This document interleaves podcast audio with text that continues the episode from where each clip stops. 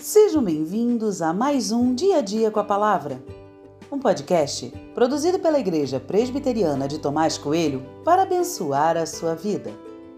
O título de hoje é Confiar no Senhor e tem por base o texto de 2 Reis 18, de 5 a 7, que diz: Ezequias confiou no Senhor Deus de Israel de maneira que não houve ninguém como ele entre todos os reis de Judá, nem antes nem depois dele. Porque se apegou ao Senhor, não deixou de segui-lo e guardou os mandamentos que o Senhor ordenou a Moisés.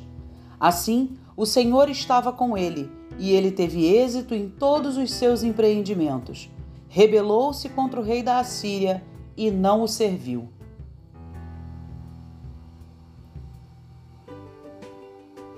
Muitos vídeos e textos na internet apresentam uma fórmula para o sucesso. E de verdade, essa fórmula existe. E não estou sendo clichê em minha fala. Diante de tanta podridão na monarquia de Israel e Judá, um rei se levantou diferente de todos os reis até aquele momento. Ele foi íntegro, reto e obediente a Deus. Foi ameaçado pelos outros povos, mas não se dobrou a eles, enfrentando-os com coragem e disposição. O texto é claro ao dizer que Ezequias confiou no Senhor.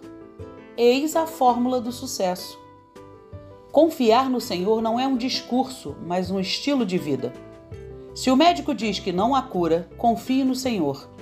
Se sua família está dissolvida, confie no Senhor. Se está sendo perseguido, confie no Senhor. Quando o medo bater a porta, confie no Senhor. Confiar no Senhor tem a ver com olhar para Ele e não para as circunstâncias da vida. Significa enfrentar dificuldades, poderes, inclusive o maligno, com a certeza de que nosso Deus é poderoso para cumprir o que prometeu. Se não confiamos, nos vendemos, nos prostituímos, abandonamos a verdade. Se não confiamos, somos levados por qualquer vento mais forte. Se não confiamos, Deus não será a única fonte de socorro e refúgio. Confiar em Deus é um exercício e, por sinal, muito exigente. Mas é possível confiar. Ezequias é um exemplo disso. Se há alguma dúvida ou medo em seu coração, abandone agora e confie em Deus.